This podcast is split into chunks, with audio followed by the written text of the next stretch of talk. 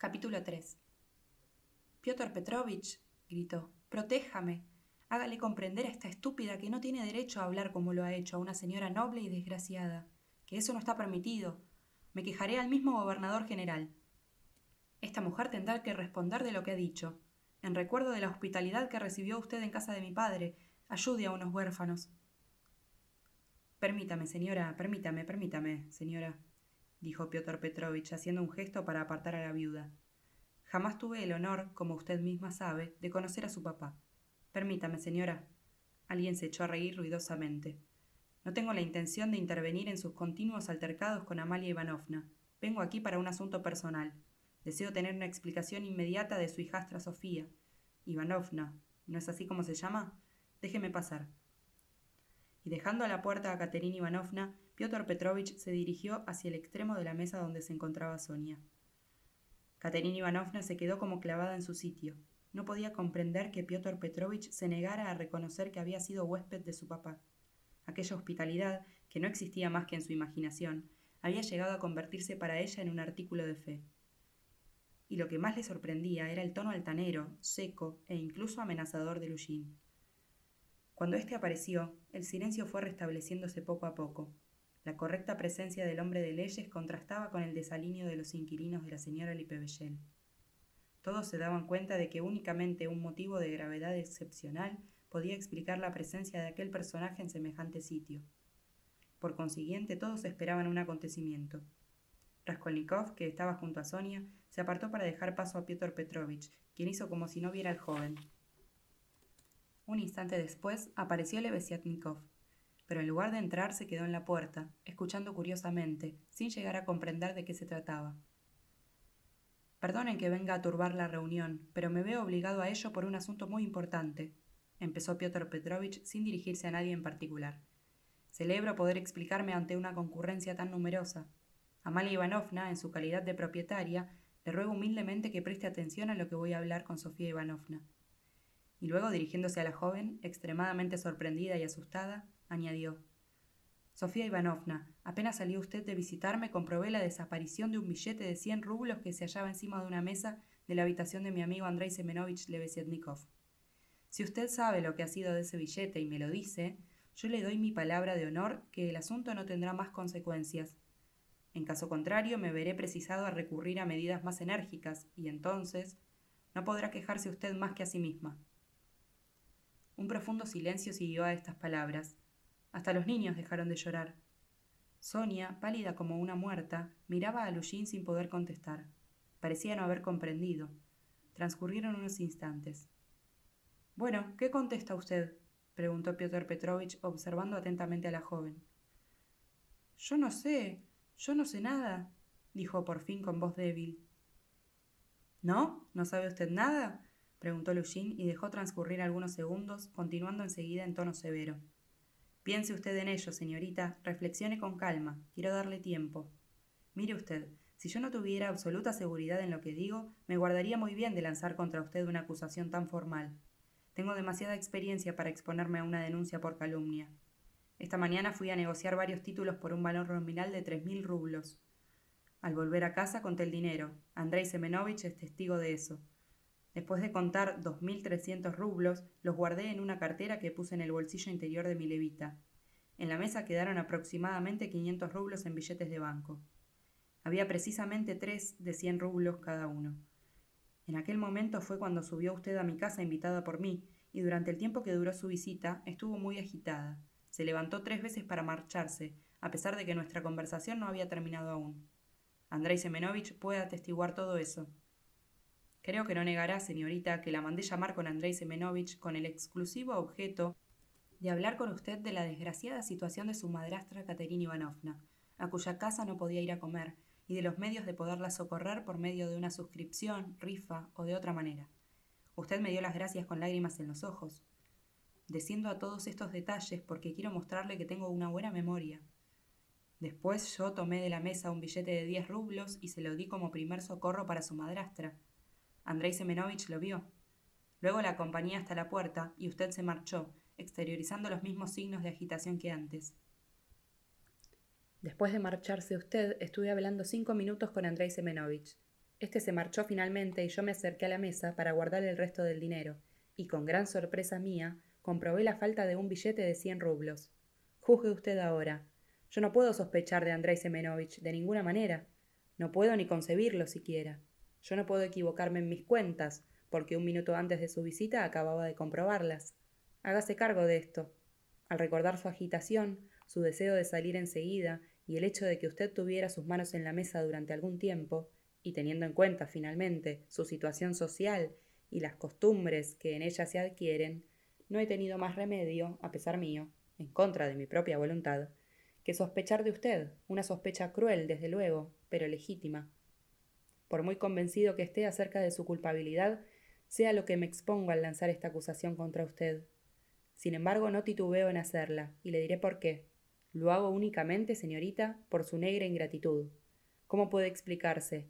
Le mando venir a mi casa porque me intereso por su infortunada madrastra, le regalo para ella diez rublos y me paga de esa manera. No, eso no está bien. Necesita usted una lección. Reflexione, concéntrese en sí misma. Se lo aconsejo como su mejor amigo, porque es lo que se puede hacer en este momento, y si no lo hace así, seré inflexible. ¿Confiesa usted por fin? Yo no le he quitado nada, murmuró aterrada Sonia. Usted me dio diez rublos y aquí los tiene, tómelos. La joven sacó un pañuelo de su bolsillo, deshizo un nudo hecho en una de las puntas y sacó de él un billete de diez rublos que ofreció a Lujín. ¿Entonces persiste en negar el robo de los cien rublos? dijo en tono de reproche. Sonia miró a su alrededor y sorprendió en todos los rostros una expresión severa, indignada o burlona. Miró también a Raskolnikov. El joven estaba apoyado contra la pared, con los brazos cruzados, y miraba a la joven con ojos ardientes. Dios mío, gimió ella. Amalia Ivanovna habrá de avisar a la policía. Por consiguiente, le ruego humildemente que haga subir al portero, dijo Lujín con voz dulce y afectuosa. Doctor Bargersig, ya sabía yo que era una ladrona, exclamó Amalia Ivanovna palmoteando. ¿Lo sabía usted? preguntó Piotr Petrovich. Por lo visto tiene usted motivos por algún caso anterior para llegar a esa conclusión. Yo le ruego, muy honorable Amalia Ivanovna, que recuerde las palabras que acaba de pronunciar. Por los demás hay testigos. Por todas partes se hablaba ruidosamente. La asistencia se agitaba. ¿Cómo? exclamó Caterina Ivanovna saliendo súbitamente de su estupor y en un rápido movimiento se lanzó hacia Lujín. ¿Cómo? ¿La acusa de robo? ¿A ella? ¿A Sonia? Oh, cobarde, cobarde. Luego se dirigió a la joven y la estrechó fuertemente entre sus brazos enflaquecidos. Sonia, ¿cómo pudiste aceptar diez rublos de él? Oh, necia, devuélveselos ahora mismo. Dale inmediatamente ese dinero. Caterina Ivanovna tomó el billete de las manos de Sonia, lo estrujó entre sus dedos y se lo tiró a la cara de Lujín. El papel, hecho una bola, rebotó contra Piotr Petrovich y cayó en el suelo. Amalia Ivanovna se apresuró a recogerlo. El hombre de negocios se enfadó. Contened a esa loca. gritó. En aquel momento llegaron varias personas que se quedaron en el umbral al lado de Lebesiatnikov. Entre ellas estaban las dos señoras provincianas. ¡Loca! A mí me tratas de loca, imbécil. vociferó Katerina Ivanovna. Tú sí que eres un imbécil un vil agente de negocios, un hombre ruin, pues no dice que Sonia le ha robado, que Sonia es una ladrona, pero si más bien te daría dinero, imbécil. Y Caterina Ivanovna estalló en una risa nerviosa. ¿Habéis visto a este imbécil? agregó, yendo de uno a otro inquilino y mostrándoles a Lujín. De repente se fijó en la propietaria y su cólera llegó al colmo. ¿Cómo? ¿También tú, cocinera? ¿También tú, infame prusiana, sostienes que es una ladrona? ¿Es posible? Pero si ella no ha salido de aquí, si al salir de tu habitación vino inmediatamente a sentarse a la mesa, granuja, todos la han visto. Se sentó al lado de Rodion Romanovich. Registradla. Puesto que no ha ido a ninguna parte, llevará el dinero encima. Registra, pues, registra. Pero si no le encuentras nada, tendrás que responder de tu conducta, querido mío. Me quejaré al emperador, al zar misericordioso. Iré hoy mismo a arrojarme a sus rodillas. Soy huérfana de militar y me dejarán entrar. ¿Crees acaso que no me recibirá? Te equivocas, obtendré una audiencia. Como la has visto humilde, habrás creído que no tenías nada que temer. Contaste con su timidez, ¿no es eso? Pero si ella es tímida, yo, amigo mío, no tengo miedo, y te saldrá mal la cuenta. Regístrala, pues. Vamos, regístrala. Date prisa. Al mismo tiempo, Caterina Ivanovna hacía a Lushin por el brazo y lo arrastraba hacia Sonia. No tengo inconveniente. Me parece lo mejor. Pero cálmese, señora, cálmese, balbuceó. Ya veo que no tiene usted miedo. Pero donde habría que hacer eso es en la comisaría. Por lo demás, aquí hay un número suficiente de testigos. No tengo inconveniente. Sin embargo, es bastante delicado para un hombre por razones de sexo. Si Amalia Ivanovna quisiera ayudar, pero las cosas no se hacen así. Mándenla a registrar por quien quiera, gritó Caterina Ivanovna. Sonia, enseña los bolsillos. Aquí tiene. Mira, monstruo, ¿ya ves que están vacíos? Aquí tenía un pañuelo y nada más. ¿Te convences? Ahora el otro bolsillo. Mire, mire. Y no conforme con vaciarle los bolsillos a Sonia, Caterina Ivanovna los volvió el uno después del otro de dentro a fuera. Pero en el momento en que ponía al descubierto el forro del bolsillo derecho, cayó de él un papelito que, describiendo una parábola en el aire, dio a caer a los pies de Lushin. Todos lo vieron y algunos lanzaron una exclamación. Piotr Petrovich se bajó hasta el suelo, recogió el papel entre los dedos y lo desplegó en Coran Populu. Era un billete de cien rublos plegado en ocho. Piotr Petrovich lo exhibió ante todos para que no quedara la menor duda acerca de la culpabilidad de Sonia. Ladrona, fuera de aquí. La policía, la policía. aulló la señora Lipebellel. Que se la lleven a Siberia, a la calle. De todas las partes surgían exclamaciones. Raskolnikov, silencioso, no dejaba de mirar a Sonia más que para lanzar de vez en cuando una rápida mirada a Lushin. La joven, inmóvil en su sitio, parecía más alelada que sorprendida. Súbitamente enrojeció y se cubrió la cara con las manos. No, no he sido yo. Yo no he robado nada. Yo no sé nada. exclamó con voz desgarradora y precipitándose hacia Caterina Ivanovna, que le abrió sus brazos como un refugio inviolable a la desgraciada criatura. Sonia, Sonia, no lo creo. Ya ves, no lo creo, repetía Caterina Ivanovna, rebelde a la evidencia. Estas palabras fueron acompañadas de infinitas caricias, prodigándole los besos, cogiéndole las manos, meciéndola en sus brazos como un niño. Tú, haber tomado tú ninguna cosa. Pero qué necia es esta gente, Dios mío. Burros, bestias, les gritaba a todos los presentes. Ustedes no saben todavía el corazón que tiene esta muchacha y lo que vale. Robar ella, ella. Pero si ella es capaz de vender hasta el último trapo e ir descalza antes que dejar de favorecer a alguien que esté necesitado. Así es ella, si ha llegado hasta adquirir la cartilla amarilla para que mis hijos no mueran de hambre, si se ha vendido por nosotros. Ay, mi pobre difunto, mi pobre difunto, Dios mío. Pero defiéndanla, defiéndanla todos en lugar de quedarse impasibles. Rodión Romanovich, ¿por qué no sale en defensa de ella? ¿Acaso la cree usted culpable también? Entre todos ustedes no valen lo que su dedo meñique. Dios mío, defendedla. Las lágrimas, las súplicas, la desesperación de la pobre Caterina Ivanovna parecieron producir una profunda impresión en el público. Aquel rostro tísico, aquellos labios secos y aquella voz apagada expresaban un sufrimiento tan doloroso que era difícil no afectarse. Piotr Petrovich empezó a dar muestras de más dulces sentimientos. Señora, señora, dijo con toda solemnidad, este asunto no le afecta a usted para nada. Nadie piensa en acusarla de complicidad. Además, usted misma ha sido la que al volverle los bolsillos descubrió el objeto robado. Eso basta para dejar sentada su inocencia. Estoy dispuesto a mostrarme indulgente por un acto al que ha podido arrastrar la miseria de Sofía Semenovna. Pero, ¿por qué, señorita, no quiso usted confesar? ¿Temía acaso el deshonor? ¿Era la primera vez que lo hacía? ¿Había perdido la razón? La cosa se comprende, se comprende muy bien.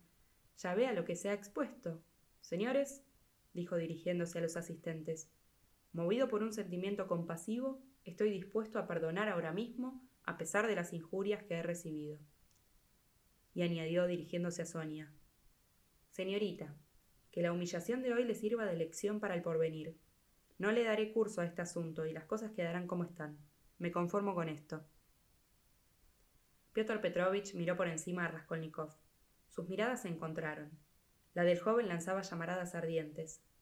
En cuanto a Caterina Ivanovna, parecía no haber oído nada y continuaba abrazando a Sonia con una especie de frenesí. Los niños, a ejemplo de su madre, estrechaban a la joven en sus bracitos. Poleshka, sin comprender de lo que se trataba, sollozaba de un modo que partía el corazón. Su cara bonita, anegada en lágrimas, estaba apoyada en el hombro de Sonia. De repente, en el umbral de la habitación resonó una voz sonora. ¿Qué ruin es esto?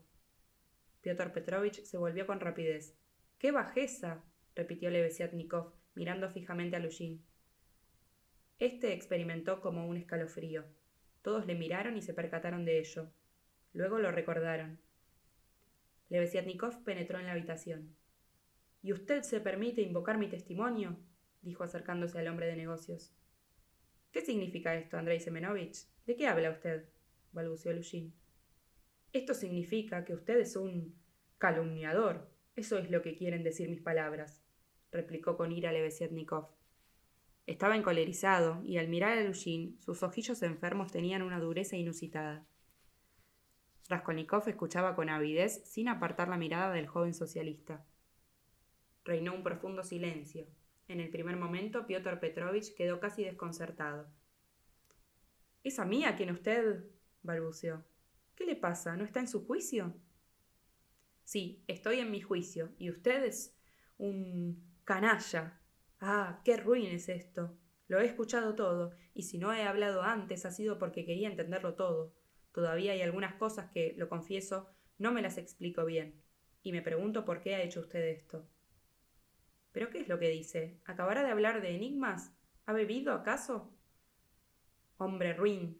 Si alguno de los dos ha bebido, ha debido de ser usted. Yo no. Yo no bebo nunca aguardiente, porque eso está en oposición con mis principios. Figúrense ustedes que ha sido él, con sus propias manos, quien ha metido ese billete de cien rublos en el bolsillo de Sofía Semenovna. Lo he visto yo. He sido testigo de ello y lo declararé bajo juramento. Ha sido él. Ha sido él. repetía Levesiatnikov, dirigiéndose a todos y cada uno. Está usted loco, mocoso, replicó violentamente Lushin. Ella misma hace un instante acaba de manifestar delante de todos ustedes que no recibió de mí más que diez rublos. ¿Cómo se explica que yo le haya dado más? Lo he visto yo, lo he visto yo, repetía con energía Andrei Semenovich. Y aunque esté en oposición con mis principios, estoy dispuesto a jurarlo delante de la justicia. Yo le vi a usted ponerle el billete en el bolsillo disimuladamente solo que creí, en mi estupidez, que usted lo hacía así por generosidad. En el momento en que usted se despedía de ella en la puerta al darle la mano derecha, le guardó discretamente en el bolsillo un papel que tenía usted en la mano izquierda. Lo he visto yo, lo he visto yo. Lujín palideció. ¿Qué cuento está contando usted ahí? replicó insolentándose. ¿Cómo es posible que estando usted al pie de la ventana pudiera ver ese papel? Sus ojos malos le han hecho juguete de una ilusión, Usted ve visiones. No, yo no veo visiones, y a pesar de la distancia, yo lo vi perfectamente todo, todo. Efectivamente, desde la ventana es difícil ver el papel. En esto su observación es justa, pero a causa de una circunstancia especial, yo sabía perfectamente que era un billete de cien rublos. Cuando le dio los diez rublos a Sofía Semenovna, me encontraba yo cerca de la mesa, y lo vi a usted coger un billete de cien rublos al mismo tiempo. Yo no olvidé aquel detalle, porque entonces se me ocurrió una idea. Después de doblar cuidadosamente el billete, usted se lo quedó en la mano. De momento se me olvidó, pero cuando usted se levantó, se cambió el billete de la mano derecha a la mano izquierda y estuvo a punto de dejarlo caer. Me di cuenta enseguida, porque volvió a ocurrírseme la misma idea, a saber, que usted quería obsequiar a Sofía Semenovna sin que yo me diera cuenta. Ya puede imaginar la atención con que yo observaría sus acciones y sus gestos. Y entonces vi perfectamente que usted le guardó ese papel en el bolsillo. Lo he visto yo. Lo he visto yo, y lo declararé bajo juramento. Lebeziatnikov estaba casi sofocado por la indignación. Por todos lados se entrecruzaron exclamaciones diversas. La mayor parte expresaban extrañeza, pero algunas fueron proferidas en tono de amenaza. Los asistentes rodearon a Piotr Petrovich. Katerina Ivanovna se lanzó hacia Lebeziatnikov. Andrei Semenovich, ahora le conozco. Usted la defiende. Únicamente usted se pone de parte de ella. Dios lo ha enviado en socorro de una huérfana, Andrei Semenovich, mi amigo querido, Batushka. Y Katerina Ivanovna, sin conciencia siquiera de lo que hacía, cayó de rodillas ante el joven. Esos son necedades, vociferó Lushin, arrebatado por la cólera. Usted no dice más que estupideces, caballero. Se me ha olvidado, he recordado, he recordado, se me ha olvidado. ¿Qué quiere decir eso? Así pues, de darle crédito a usted, yo le habría deslizado expresamente en el bolsillo esos cien rublos. ¿Por qué? ¿Con qué objeto? ¿Qué tengo que ver con esta... ¿Por qué? Ahí tiene usted lo que yo no me explico todavía. Me limito a referir el hecho tal como ha ocurrido, sin pretender explicarlo, y dentro de esos límites garantizo su actitud. Tampoco me equivoco, vil criminal, que recuerdo haberme hecho esta pregunta en el momento mismo en que yo lo felicité, estrechándole la mano. Yo me preguntaba entonces por qué había hecho usted aquel regalo de una manera clandestina. Tal vez, me dije, ha procurado ocultarme su buena acción al saber que yo soy enemigo de la caridad privada, por principio, y que la considero como un paliativo inútil. Luego llegué a pensar que querría darle una sorpresa a Sofía Semenovna. Hay en efecto quienes gustan dar a sus favores el sabor de lo imprevisto. Inmediatamente se me ocurrió otra idea. Su intención era quizá probar a la joven. Usted querría saber si cuando encontraran aquellos cien rublos en el bolsillo vendría a darle las gracias. Y tal vez porque usted quería sustraerse a su agradecimiento, conforme a ese precepto de que la mano izquierda debe ignorar. Para terminar, Dios sabe todas las suposiciones que yo he llegado a hacerme. Su conducta me intrigaba de tal manera que me proponía reflexionar sobre ella más tarde y con tranquilidad. Creí faltar a la delicadeza si le hubiera dejado adivinar que estaba enterado de su secreto, y por eso me he callado. Mientras tanto, tuve un temor, que Sonia Semenovna, al no estar enterada de su generosidad, pudiera por casualidad perder el billete. Y esta es la razón por la cual decidí venir aquí, pues quería llamarla aparte y decirle que usted le había colocado cien rublos en el bolsillo. Pero antes entré en casa de la señora Skobiliatnikova, para devolver una visión general del método positivo y recomendarles el artículo de Pideritz. El de Wagner tampoco deja de tener su valor. Al cabo de un momento llegué aquí y he sido testigo de todo lo que ha pasado. ¿Es posible que a mí se me ocurrieran estas cosas? ¿Que pudiera hacerme todos estos razonamientos si no hubiera visto deslizar los cien rublos en el bolsillo de Sonia Semenovna? Cuando Andrei Semenovich hubo terminado de hablar, estaba completamente fatigado y su rostro empapado en sudor. Aún hablando en ruso le costaba bastante trabajo expresarse con soltura, aunque por lo demás no conocía otra lengua. Aquel esfuerzo oratorio lo agotó por completo. Sin embargo, sus palabras produjeron un efecto extraordinario. El acento de sinceridad con que las pronunció llevó al ánimo de todos la convicción más absoluta. Piotr Petrovich se dio cuenta de que las cosas se le ponían mal. ¿Qué me importan a mí esas andeses que se han ocurrido? exclamó. Eso no demuestra nada. Todas esas tonterías las puede haber soñado usted. Yo le digo que miente, caballero, miente usted y me calumnia para dar satisfacción al rencor que me tiene. Me guarda rencor porque rechazo el radicalismo impío de sus doctrinas antisociales. Pero lejos de redundar en su provecho, aquel ataque no hizo otra cosa que provocar violentos murmullos en torno suyo. ¿Eso es todo lo que tiene que responder? No es mucho, replicó Lebeziatnikov. Llame a la policía, que juraré delante de ella. Únicamente hay una cosa que permanece oscura para mí.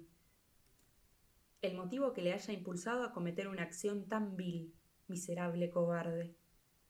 Raskolnikov salió de entre la multitud.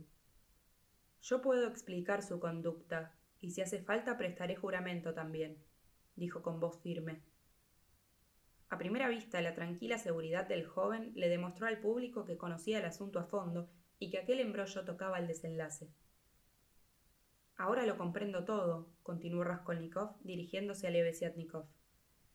Desde el principio del incidente adiviné en todo eso alguna innoble intriga. Mis sospechas se basaban en determinadas circunstancias que solo yo conozco y que las voy a revelar porque demuestran este asunto con perfecta claridad. Usted, Andrei Semenovich, con su preciosa declaración me lo ha hecho ver con toda claridad. Ruego a todos que me escuchen. Este señor, continuó, dirigiéndose con el gesto a Piotr Petrovich, pidió hace poco la mano de mi hermana Avdotia Romanovna Raskolnikova. Apenas llegado a San Petersburgo vino a verme anteayer. Pero en nuestra primera entrevista disputamos violentamente y lo eché de mi casa, como pueden acreditar dos testigos. Este hombre es malo. Anteayer no sabía yo que se hospedaba con usted, Andrei Semenovich, y gracias a esa circunstancia que yo ignoraba, se encontró presente, el mismo día de nuestra disputa, en el momento en que, como amigo del difunto señor Marmeladov, le di algún dinero a su mujer, Katerina Ivanovna, para atender a los gastos de los funerales, e inmediatamente le escribió a mi madre diciéndole que yo le había dado aquel dinero no a Katerina Ivanovna, sino a Sonia Semenovna, al mismo tiempo que calificaba a esta joven con los términos más injuriosos, dando a entender, además, que yo tenía relaciones íntimas con ella. Su objeto, como ustedes comprenderán, no era otro que el de indisponerme con mi familia, insinuándole que yo derrocho en vicios el dinero de que ellas se privan para subvenir a mis necesidades. Ayer noche, en una entrevista con mi madre y mi hermana, a la que él asistió, establecí la verdad de los hechos desnaturalizados por él. Ese dinero, dije, se lo di a Caterina Ivanovna para pagar los gastos del entierro, y no a Sonia Semenovna, cuya cara desconocía hasta entonces. Y él, furioso al ver que aquellas calumnias no daban el resultado apetecido, insultó groseramente a mi madre y a mi hermana. Siguió a esto una ruptura definitiva y lo pusieron en la calle. Todo esto ocurrió ayer por la noche. Piensen ustedes ahora y comprenderán el interés que tendría en dejar sentada la culpabilidad de Sonia Semenovna. Si hubiera logrado hacerla aparecer como ladrona, yo habría sido culpable ante mi madre y mi hermana, puesto que había pretendido ponerlas en contacto con una mujer así, mientras que él, por el contrario, habría reconquistado la consideración de mi madre y de su prometida. En resumen, para él era este un medio de enemistarme con mi familia y de volver al favor de los míos. Al mismo tiempo se vengaría de mí, pensando que me interesan vivamente el honor y la tranquilidad de Sofía Semenovna. Ahí tienen el cálculo que se hacía, y he aquí cómo se explican las cosas. Esa es la explicación de su conducta y no cabe otra. Raskolnikov terminó su exposición con aquellas palabras, siendo frecuentemente interrumpido por las exclamaciones de un público que lo escuchó con la mayor atención.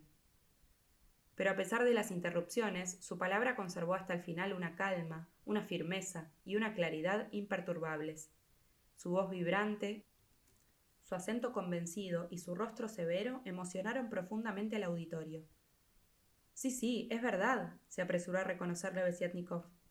Debe de tener usted razón, porque en el momento mismo en que Sonia Semenovna entró en nuestra habitación, me preguntó si estaba usted aquí y si lo había visto entre los invitados de Katerina Ivanovna y me llevó hacia la ventana para hacerme esa pregunta en voz baja. Luego necesitaba que usted se encontrara aquí para presenciarlo. Sí, eso es. Lushin, muy pálido, permaneció silencioso y sonreía desdeñosamente. Parecía buscar un medio para salir del apuro. Tal vez se hubiera marchado inmediatamente, pero la retirada era casi imposible, pues marcharse habría sido reconocerse culpable del delito de calumnia a Sofía Semenovna. Por otra parte, la actitud del público, excitado por copiosas libaciones, no era muy tranquilizadora. El empleado de abastos, a pesar de no tener una idea muy clara del asunto, gritaba más alto que nadie y proponía ciertas medidas demasiado desagradables para Lushin. Además, allí no había más que gente bebida. La escena atrajo a la habitación a muchos inquilinos que no habían comido en casa de Katerina Ivanovna. Los tres polacos vociferaban incesantemente en su lengua amenazas contra Lushin. Sonia lo escuchaba todo con atención pero no daba señales de haber recobrado aún su presencia de ánimo. Habríase dicho que la joven acababa de salir de un desvanecimiento. No apartaba los ojos de Raskolnikov, dándose cuenta de que su apoyo estaba en el joven. Katerina Ivanovna daba señales de encontrarse bastante mal. De su pecho se escapaba un sonido ronco cada vez que respiraba. La cara más extraña era la de la patrona, Amalia Ivanovna, que parecía no darse cuenta de nada y permanecía con la boca abierta, mirando como alelada. Únicamente veía que Piotr Petrovich estaba pasando un mal rato. Raskolnikov quiso hablar de nuevo, pero tuvo que renunciar a ello porque no había manera de entenderse. Las injurias y los insultos llovían por todas partes, dirigidos a Lushin, alrededor del cual se formó un grupo tan nutrido como compacto. El hombre de negocios se mostró firme y, comprendiendo que la partida estaba definitivamente perdida, recurrió al descaro. Permítanme, señores, permítanme. No se pongan así, déjenme pasar dijo intentando abrirse camino entre la multitud. Les aseguro que es inútil el que intenten intimidarme con sus amenazas. Yo no me asusto por tan poca cosa. Al contrario, son ustedes, señores, quienes tendrán que responder ante la justicia de la protección con que encubren un acto delictivo. El robo está suficientemente probado y presentaré la denuncia. Los jueces son personas despejadas y no están borrachos. Recusarán el testimonio de dos impíos de dos revolucionarios desprestigiados que me acusan únicamente por venganza personal, como ellos mismos han reconocido estúpidamente. Sí, permítanme. No quiero ni respirar el mismo aire que usted, y le ruego que abandone mi habitación, gritó Andrei. Todo ha terminado entre nosotros. cuando pienso que durante quince días he sudado sangre por exponerle. Ya hace rato, Andrei Semenovich, que le dije que me marcharía de su lado, y era usted quien se empeñaba en que me quedara. Pero ahora me limitaré a decirle que es un imbécil. Le deseo que se cure usted del espíritu y de los ojos. Hagan el favor, señores. Por fin logró abrirse paso, pero el empleado de abastos, viendo que los insultos no eran suficiente castigo para Piotr Petrovich, cogió un vaso de encima de la mesa y se lo tiró con todas sus fuerzas.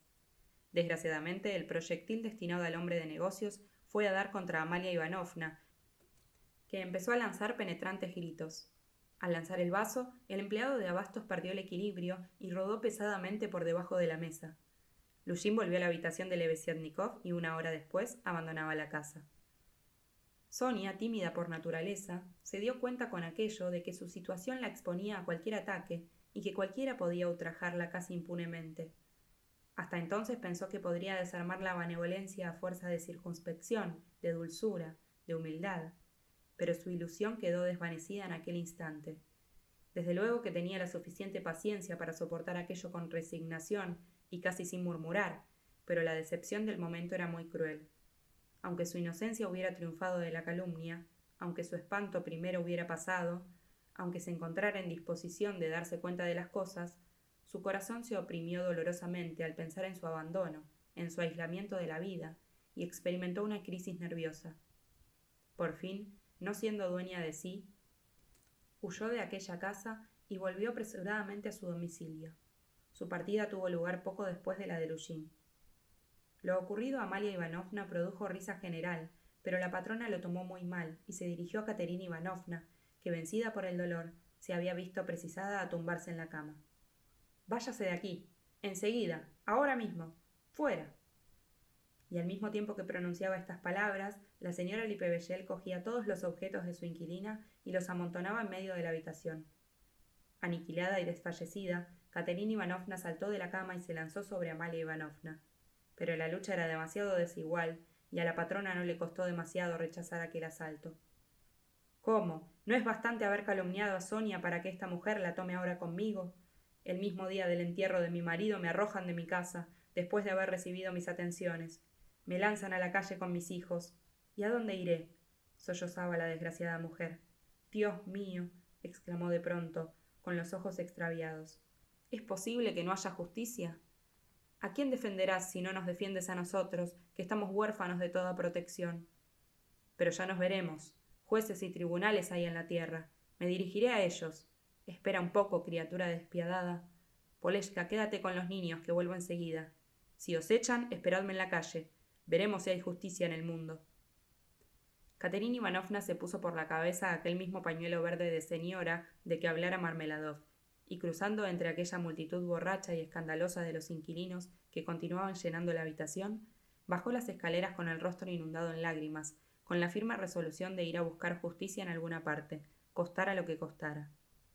Poleshka, horrorizada, estrechó entre sus brazos a sus hermanitos, y los tres niños, apiñados al lado del baúl, esperaban temblorosos el regreso de su madre. Amalia Ivanovna, como una furia, iba y venía por la habitación, aullando de rabia y tirando al suelo cuanto hallaba a su alcance. En cuanto a los inquilinos, unos comentaban lo ocurrido, otros discutían y los demás cantaban. Tengo que marcharme ya, pensó Raskolnikov. Veremos lo que dirá ahora Sonia. Y se dirigió a casa de la joven.